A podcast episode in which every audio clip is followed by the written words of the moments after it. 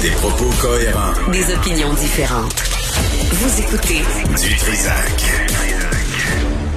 On va se comparer, peut-être qu'on va pouvoir se consoler. Euh, il y a une augmentation du nombre de cas de COVID-19 en Colombie-Britannique et on a ordonné la fermeture des bars et impose, on a imposé aussi des restrictions aux restaurants avec nous.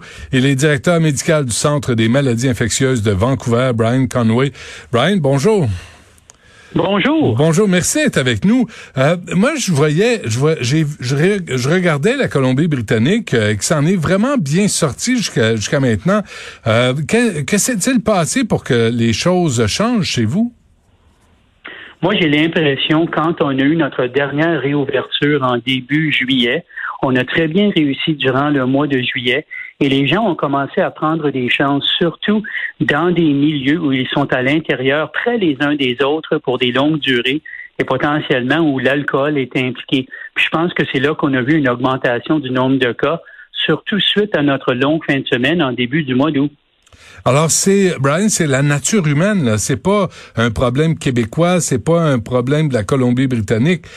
Les humains ont besoin de de retrouver leur père, de, de sortir, de rencontrer d'autres personnes. Je pense que les gens ont besoin de comprendre et on doit se le rappeler sur une base quotidienne qu'on s'en va vers une nouvelle normale, une meilleure normale, pas l'ancienne normale. Donc, quand on a une réouverture et qu'on réussit, à court terme, les gens sont portés à penser qu'on peut retourner à l'ancienne normale. Et tel n'est vraiment pas le cas. C'est ça qu'on voit au Québec, en Colombie-Britannique et ailleurs. Alors, qu'est-ce que vous voulez dire quand vous parlez de nouvelle normale? Je pense que la vie va se vivre le plus possible à deux mètres les uns des autres, avoir un masque sur notre personne en tout temps quand la distance personnelle ne pourra pas être maintenue rester à la maison quand on est malade, se laver et s'assainir les mains le plus possible pour maintenir la santé des individus et des populations. C'est pas comme ça qu'on pensait hmm. nécessairement de façon prioritaire euh, avant la COVID. Est-ce que est-ce que c'est une approche, euh, je, dis ça là entre guillemets, Brian, euh, mais asiatique, parce qu'on voit que le masque fait partie de la culture en Asie et ici en Amérique du Nord, on a été vraiment réfractaire à l'utiliser. Oui, on l'utilisait beaucoup en Asie à cause de la qualité de l'air, que ce soit en Chine, en Inde ou ailleurs. C'est que les gens étaient habitués à le faire et puis ce n'était pas euh, perçu comme étant trop différent de la normale.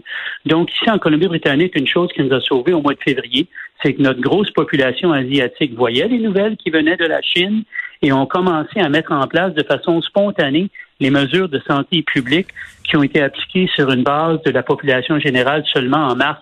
Donc, ils l'ont fait quatre à six semaines plus tôt que la plupart des gens et c'est ce qui a aidé à contrôler la pandémie ici sur la côte ouest. OK, parce que vous êtes vous êtes près de la Chine, vous n'êtes pas à côté, mais vous êtes plus près de la Chine puisque vous êtes euh, dans l'ouest.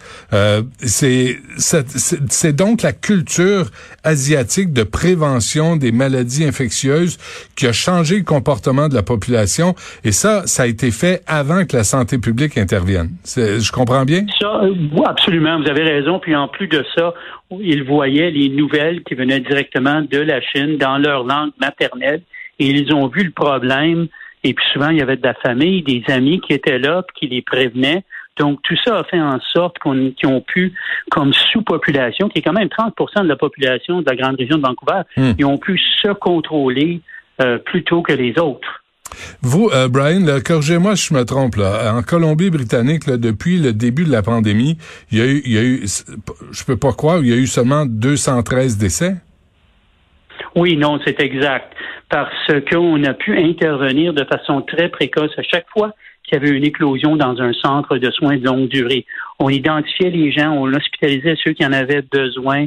On avait des protocoles très efficaces pour l'admission aux soins intensifs et on était très bon à tracer les contacts. C'est pour ça que même dans la première phase de la pandémie, on a eu un nombre relativement euh, petit, je dirais, de cas qui ont été euh, diagnostiqués. OK, vous êtes euh, près 5, 5 millions 700 000 euh, habitants en Colombie-Britannique. Vous avez 213 décès jusqu'à maintenant liés à la COVID-19. Comment vous, Brian, puisque vous, vous êtes un expert en maladies infectieuses, comment vous percevez la catastrophe qu'on a vécue, nous, ici au Québec, avec plus de 5 700 décès? C'est parce qu'il y a eu la transmission communautaire non contrôlée. Vous avez eu la pause du printemps plus tôt que nous. Donc, il y avait beaucoup de personnes qui avaient voyagé dans des endroits finalement où on savait par après qu'il y avait beaucoup de cas. Ils les ont ramenés au Québec de façon relativement diffuse. Et puis, il y a eu des cas vraiment là qui m'ont brisé le cœur, je dirais, même ici de la côte ouest, dans des centres de soins de longue durée. Tout ça ensemble a fait en sorte qu'il y avait une population à très haut risque qui a été infectée en début de pandémie, ce qui a mené à un grand nombre de décès. Alors, comment les nouvelles consignes, euh, Brian, chez vous, là, en Colombie-Britannique, à Vancouver, comment c'est euh, reçu? Mais ben, je pense que ça doit être reçu euh, comme un, message de prévention. On a identifié que c'est là qu'il y avait de la transmission. Donc, on ferme, on se reparle et on espère qu'on va pouvoir réouvrir aussitôt que possible quand les gens vont peut-être avoir mieux compris les risques de transmission et adopter des comportements qui sont plus conformes à la nouvelle normale. Donc, de dire que la distance personnelle va être maintenue, qu'on va essayer de, de, de, se contrôler en termes du temps qu'on va passer très près les uns des autres, des autres à l'intérieur, et puis voir de quelle façon on va pouvoir réouvrir les bars. Parce que le vaccin, les traitements, tout ça, là, on n'est pas là. Ça va être une autre année, peut-être deux ans. Et puis les gens, on, on fermera pas ces commerces-là pour deux ans. Donc, quand même, il faut rebâtir une nouvelle normale. Puis je vois ça, disons, comme reculer pour mieux sauter. Ouais. Qu'est-ce qu'on n'a pas appris? C'est pas le premier coronavirus euh, qu'on croise, là. Il y a eu le, le SRAS, il y a eu la H1, n 1 il y a eu le, VIH, euh, qui est un autre virus.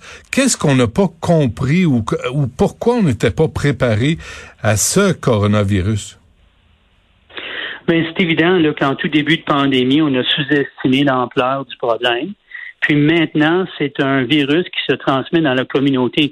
Le VIH, on a identifié comment on le transmettait, puis on est intervenu sur les facteurs de risque de façon relativement efficace. Le H1N1, on avait un vaccin en place. Le SRAS s'est effacé de façon relativement spontanée. Mm-hmm. Donc, on a été un petit peu chanceux. Celui-ci se transmet encore dans la communauté. Et puis, je pense que c'est pour ça qu'on a euh, de la difficulté à long terme. On se rappellera qu'au Québec, en Colombie-Britannique et ailleurs, on a réussi à contrôler les gros pics de la première pandémie. C'est juste que maintenant, là, c'est une c'est, c'est, une course de fond. Là. Il faut vraiment là commencer à penser de quelle façon on va gérer la nouvelle normale pour en venir à bout, parce que c'est pas un virus qui va s'en aller. Donc, on a quand même appris, mais celui-ci pose des défis un peu uniques euh, qu'on n'a pas vus dans les autres épidémies virales. Oui, je lisais, euh, Brian Conway, que chez vous, là, en quatre jours, il y a eu 400 nouveaux cas. Euh, qu'est-ce qui s'est passé? Ben, je pense que c'est des transmissions qui ont eu lieu durant les deux semaines précédentes. Donc, c'est notre longue fin de semaine, comme je disais, au début du mois d'août, puis un peu du temps par après. C'est l'été, c'est les gens qui ont commencé à prendre des chances. Et puis, on est chanceux que le nombre n'a pas augmenté. 100 par jour, c'est quand même dix fois plus qu'on avait vu euh, quand on avait très peu de cas en début euh, d'été. Hmm. Mais euh, ça n'augmente plus. Donc, je pense qu'on a une chance d'intervenir pour revenir où on était avant, là, surtout avant que les temps plus frais, je dirais pas froid là, en Colombie-Britannique, mais plus frais, nous, nous frappent euh, plus tard en automne. OK, je veux juste comprendre ce qui se passe chez vous euh, en Colombie-Britannique. Là. Donc, les, les bars sont fermés, puis quand on dit imposition de restrictions au restaurant, ça veut dire quoi au juste? Ça veut dire que les tables, comme elles le sont depuis le début du mois de juillet, sont espacées, pas plus de six personnes par table. C'est contre-indiqué, on n'a pas le droit d'aller d'une table à l'autre. Et maintenant, ce qu'on ajoute, c'est que le bruit de fond ne doit pas être plus fort, donc la musique de télévision, quoi que ce soit, plus fort que le, timbre où on se parle normalement.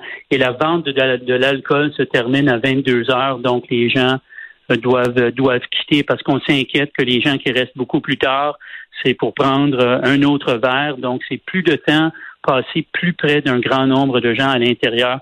Donc, c'est pour ça qu'on a imposé cette restriction-là. Hmm. Et pourquoi la restriction sonore?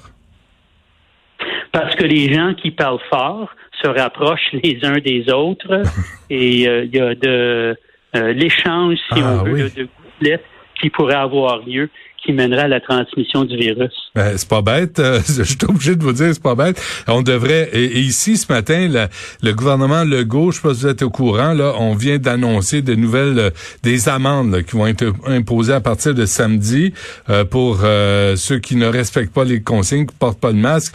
Cette euh, restriction sonore, c'est une, c'est une bonne idée parce que quand on est au restaurant puis il y a de la musique, là, on parle plus fort, on postillonne davantage et on risque de transmettre le virus. C'est exactement ça. Puis je pense que les amendes, c'est important. Il y a eu une fête euh, dans euh, une résidence ici à Vancouver où il y avait 200 jeunes personnes euh, de 35 ans et moins. Et ce qui est, ce qui est issu de cela, c'est une seule amende de 230 dollars. Et moi et beaucoup d'autres, on a dit, écoutez, là, on en parle depuis tellement longtemps que ces fêtes-là, c'est des facteurs de transmission virale très élevés. Ouais. Donc, euh, les gens doivent être responsabilisés. Et puis, moi, je vois pas là une amende de 230 dollars partagée parmi 200 individus comme étant un incitatif pour ne pas répéter ce comportement. Et comment le gouvernement réagit à, à ces propos? Ben, ils ont dit qu'ils vont faire mieux la prochaine fois. Ils sont d'accord, mais euh, en tout cas, on apprend tous en même temps. Non, c'est ça, qu'on hein. va le voir pour l'instant. Mais vous, vous êtes d'avis d'être plus sévère euh, euh, face aux amendes, là, que les amendes soient salées pour dissuader ce genre de rassemblement-là. Oui, je pense que en, en début d'été, on apprenait tous ensemble. On n'était peut-être pas certains, on espérait pour l'ancienne normale. Mais là, on en parle tellement dans les médias, dans les communiqués de presse de la santé publique et dans d'autres euh, médias là, que, que c'est pas que ça, là, c'est l'ancienne normale, on fait pas ça, c'est des Ouais. ça, ça transmet le virus. Donc, euh, il faut quand même euh, là, là, les gens le savent. C'est pas comme je pense qu'il n'y a pas personne qui peut dire qu'ils le savent pas. Bon, ben très bien. Bonne chance à vous euh, en Colombie-Britannique, à Vancouver, pour ce- cette saloperie de coronavirus, vraiment, là, qui a transformé la vie de, de tout le monde à travers le Canada, à travers le monde, euh, de toute façon. Brian Conway, qui est directeur médical du Centre des maladies infectieuses de Vancouver. Merci beaucoup. Merci, passons un bon automne en grande sécurité. Très bien, c'est noté. Salut, Au à la prochaine. Joignez